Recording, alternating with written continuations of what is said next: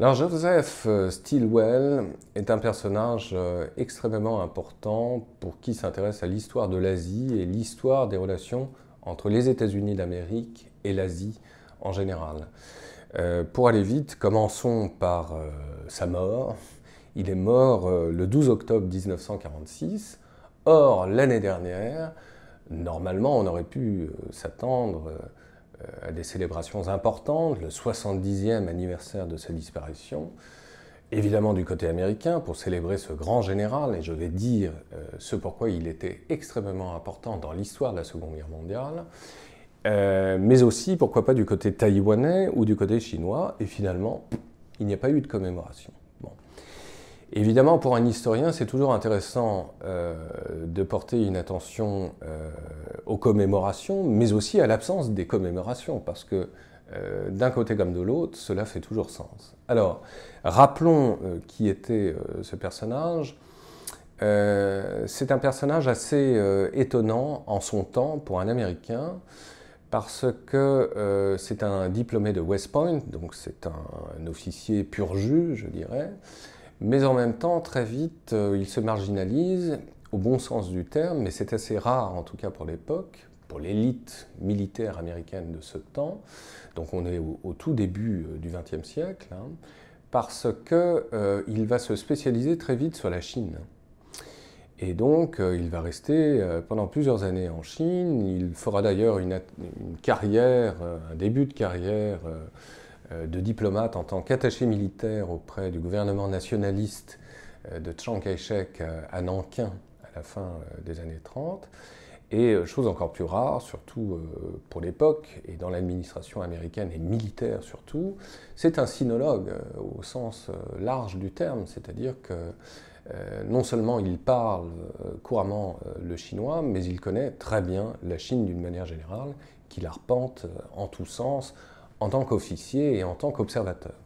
Donc personnage évidemment très précieux qui finira euh, sa carrière euh, non pas parmi les plus hauts gradés, et vous allez vite comprendre pourquoi, parce que quelque part, il va vite devenir aussi euh, le mouton noir de l'administration militaire américaine, et notamment pour l'un de ses traits de caractère qu'il a immortalisé, on l'appelait en son temps Joe Vinegar, c'est-à-dire euh, Joe Vinaigre hein, euh, pour les intimes, c'est-à-dire qu'il avait un caractère absolument épouvantable, ce qui lui a joué évidemment plus d'un tour. Donc diplomate officiellement, mais certainement pas sur le plan psychologique, comme on peut l'entendre habituellement.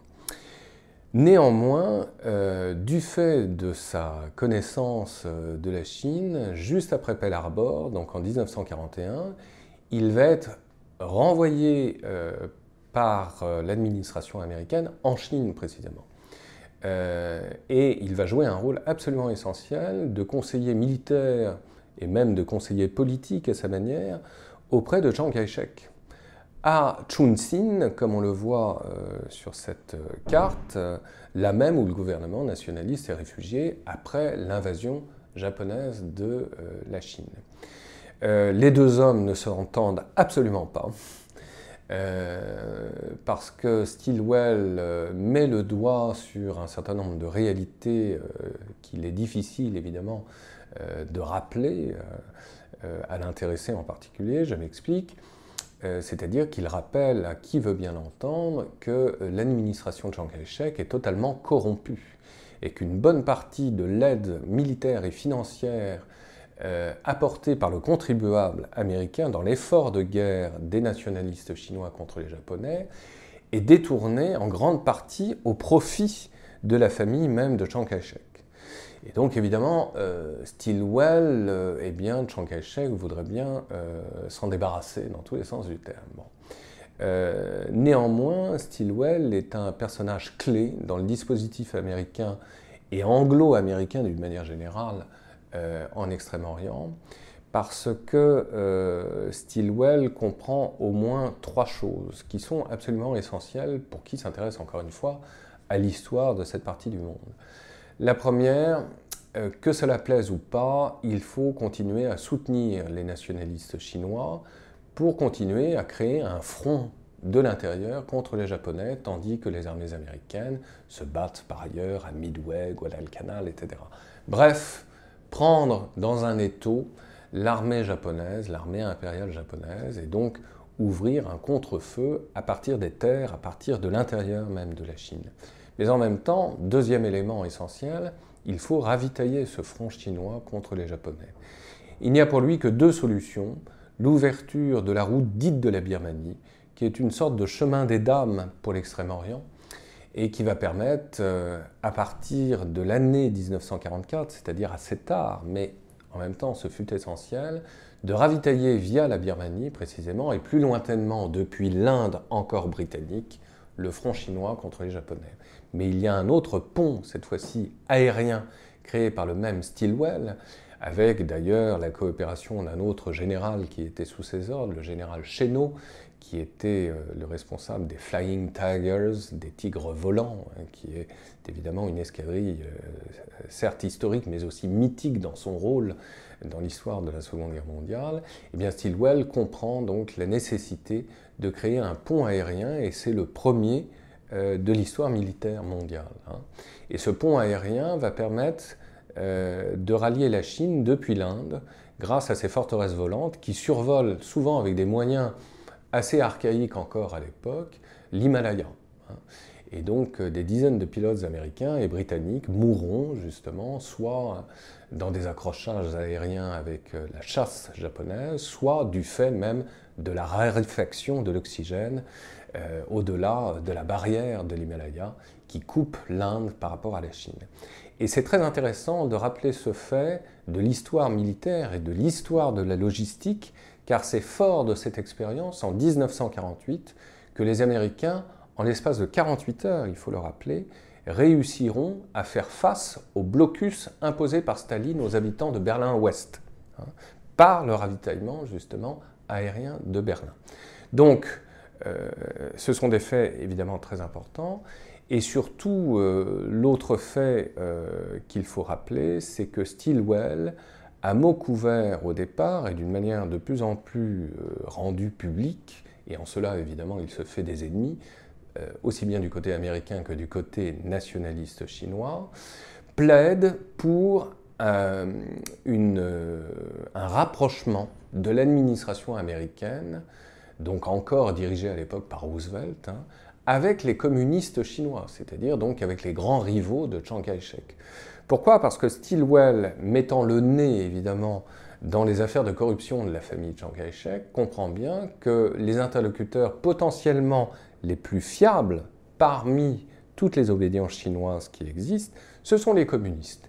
Et Stilwell va encore beaucoup plus loin, il a évidemment euh, très largement un coup d'avance, en disant rapprochons-nous des communistes chinois pour les retourner à terme contre Staline et les soviétiques lorsque la Seconde Guerre mondiale euh, aura pris fin. Donc on l'aura compris, euh, Stilwell était un visionnaire. Non seulement euh, il a, je dirais, un coup d'avance par rapport à De Gaulle qui reconnaîtra donc la Chine en République populaire de Chine, mais aussi par rapport à Nixon, président des États-Unis, se rapprochant à son tour, mais beaucoup plus tard, de la Chine communiste.